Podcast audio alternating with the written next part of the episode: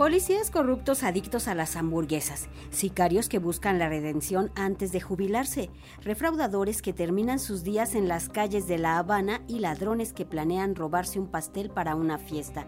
Son algunos de los personajes que aparecen en el libro Asesinato en La Habana y otros cuentos criminales, que contiene siete relatos del género negro escritos por Atzin Nieto, quien hoy nos hablará de este ejemplar publicado por Ediciones Periféricas en su serie Red Room.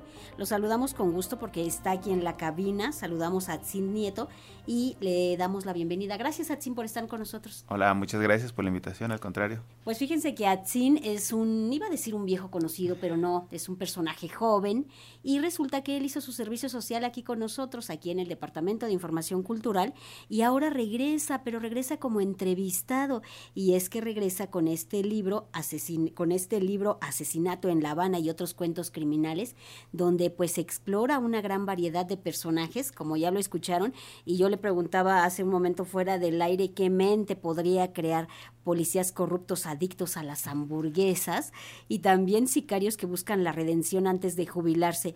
Atsim, pues platícanos de dónde sale Asesinato en La Habana. Pues muchas gracias por la invitación de nuevo y es un proyecto que había estado trabajando desde hace pues aproximadamente como 3, 4 años entonces, pero fue hace uno que ya me metí un taller tal cual con un escritor de Argentina, Juan Mateo.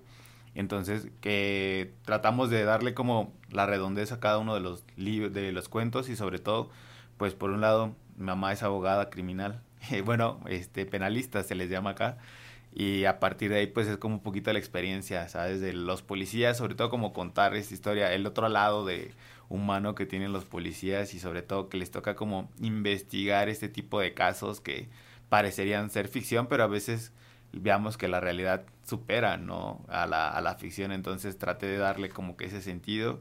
Y el último cuento, el asesinato en La Habana, fue de un viaje que hicimos antes de la pandemia, precisamente allá a la isla, entonces todo se, se fue conjugando. Fue como esa experiencia de haber estado por las calles y sobre todo trasladar el género negro mexicano y ubicarlo en esos contextos. Siempre pensaba en la posibilidad de poder ubicar mis cuentos en otras en otras este, latitudes y ahí se, se dio todo. O sea, a partir del viaje creo que fue una experiencia que, que me enriqueció bastante, sobre todo haber estado eh, en contacto pues con la cultura, con la música, con la, la religión también, los orillas que están de aquel lado, el palo mayombe, todo ello, y tratar de pues, eh, ponerle, como dice la canción, el propio Saoko.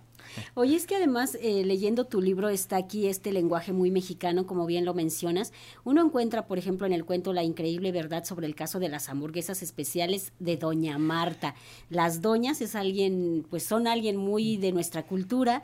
Aparecen palabras como chula, aparecen otras palabras que son muy, muy, muy, guajolota, por ejemplo, que son muy nuestras y que por supuesto hablan de lo que somos y aderezados precisamente con este humor negro. Háblanos de este cuento, La increíble verdad sobre el caso de las hamburguesas especiales de Doña Marta. Un título bastante largo. Sí. Y bueno, el cuento eh, hace referencia a mi tía Marta. yo tengo una tía, tengo dos tías, una materna y otra paterna, y mi tía paterna, mi tía Marta, que también le mando un saludo. Ella es, fue cocinera, ya se jubiló, se retiró, digamos, y eh, tenía una cocina allá en, la, en el Estado de México y ahí yo me iba los fines de semana, digamos, a escribir, entonces buscando como eh, el tema, se me ocurrió, después de haber visto una película de Hitchcock, empezar como a tramar esto, eh, curiosamente es el primer cuento que yo escribo ya pensándolo desde el contexto de, ok, quiero escribir género negro, quiero dedicarme a esto, es lo que me gusta y es como, ok, tengo toda esta tradición detrás. Y digamos que todo se fue conjugando. Por un lado, mi tía Marta, este personaje, traté de, de, de hacerlo más cercano posible como que a ella, inspirándome en ella y también en estas hamburguesas, en este platillo, eh, como mencionas también en este lenguaje pues muy típico, muy mexicano, sobre todo haciendo alusión mucho a lo que somos nosotros, ¿no? Por un lado quizá la, la comida que es parte de casi casi de la tradición del género, que siempre una, una buena novela policíaca, un buen, una buena novela, habla un poco de, de la, parte culinaria que existe. Entonces, de este lado traté de, de hablar de sí, de las hamburguesas, pero también de las guajolotas, de estos personajes que intentan como investigar y a pesar de ser un cuento, pues ya que tiene sus años, la versión que está en el cuento es la en el libro, perdón, es la definitiva, ya es totalmente distinta porque es un cuento que utilizan en los SH, fíjate, para los chicos, que es como material de lectura. Entonces, ya digamos que esta versión ya es la nueva. Super familiar. Fíjense que hay otro cuento que lleva por título Las mujeres de tu vida al infierno te van a llevar.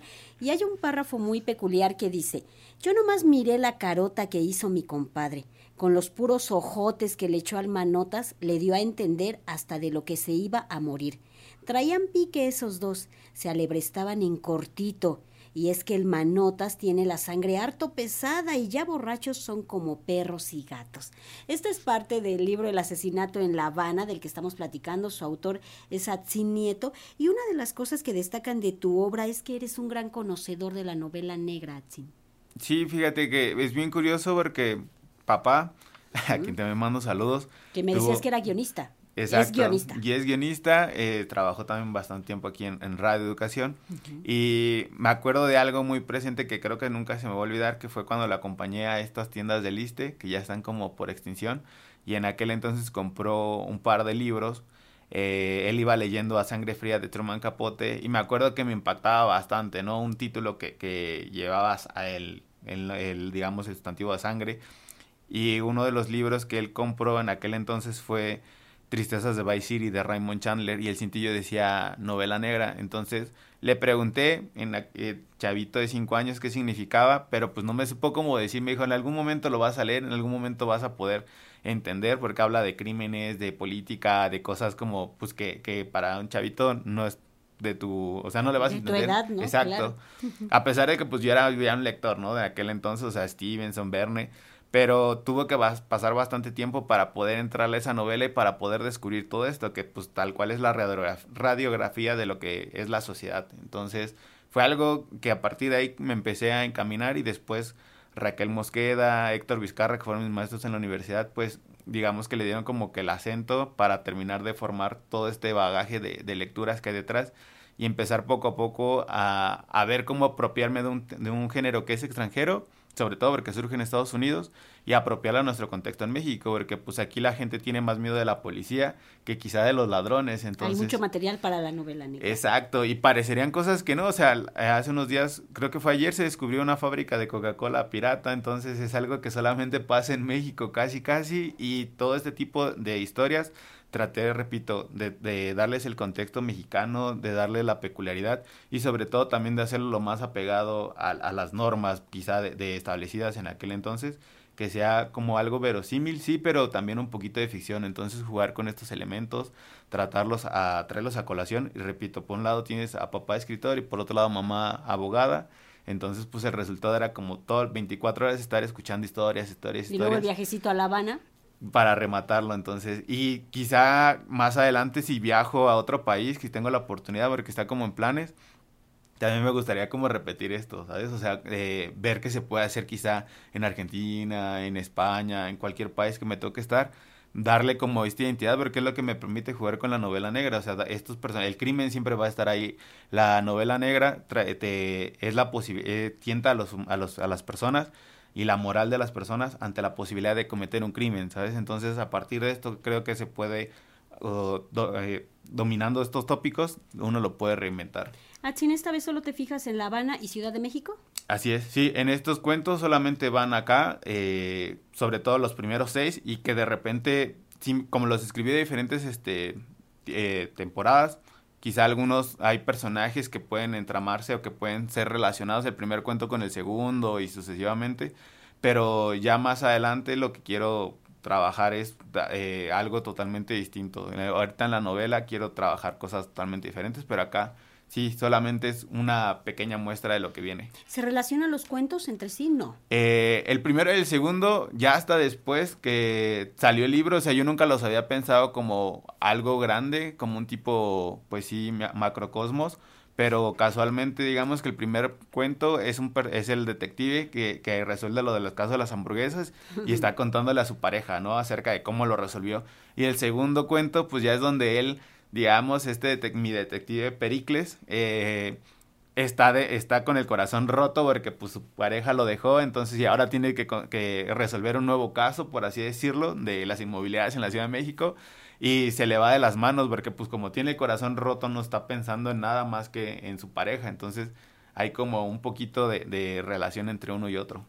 Es un libro, una serie de cuentos que pueden leer todas las personas. Todos se podrán ver identificados, se van a divertir y los jóvenes se van a quedar luego luego capturados por este lenguaje, por estas historias. Sí, sobre todo porque repito, ya el primer cuento está muy muy calado con chicos de CCH, entonces las demás es para todas las edades, eh, lo han leído chavitos, o sea, de bachillerato hasta gente pues muchísimo mayor y le he encontrado como que cada uno su propio ritmo, su propio encanto, por así decirlo. Entonces sí es para casi casi para todo público. Atsin, ¿qué viene para ti? Pues ahorita esperemos trabajar, sacar ya la antología, que hay una antología que me encargué de coordinar, que es igual de relato negro criminal, pero latinoamericano. Entonces vamos a encontrar gente de Cuba, Argentina, Colombia, México y pues igual a principios de año viene el segundo librito también de cuentos, que espérenlo por ahí, igual ha pegado al género negro, pero con cositas paranormales ahí. Pues por lo pronto está Asesinato en La Habana de Atzin Nieto. ¿Dónde lo podemos hallar, Atzin? Ahí directamente en la editorial, que en ediciones periféricas, eh, todas sus redes lo pueden conseguir. Eh, también en las ferias del libro, pues siempre está presente la editorial. Y en las siguientes este, presentaciones, ya a final de mes, nos vamos a, a Orizaba, Veracruz, eh, Chihuahua, y pues sigue un poquito como la mini gira de habanera. Oye, ¿has, has obtenido becas? Sí, la del FONCA. Eh, curiosamente, cuando fue la pandemia, nos tocó estar en el, la categoría de cuento. Entonces, el libro ya está, se llama Esperando Audiencia una noche de primavera. Los últimos casos del juez D son libros, son cuentos policíacos, pero ahora en China y sobre todo en la época en la dinastía Tang. Pero pues ahí estamos, y se está cuajando, ya está, estamos trabajando, estamos como dando las últimas revisadas para que salga tal cual el libro. Pues ahorita y lo que está a la mano y lo que ya pueden conseguir es Asesinato en La Habana, Atzin Nieto. Échenle un ojo a la escritura de este joven autor. Por supuesto, tiene una gran base, salió de aquí de Radio Educación, un padre guionista, una madre abogada y tiene mucho de dónde nutrirse. Gracias, Atzin, por estar con nosotros. No, al contrario, muchas gracias por la invitación y pues nos veremos pronto. Nos vemos pronto.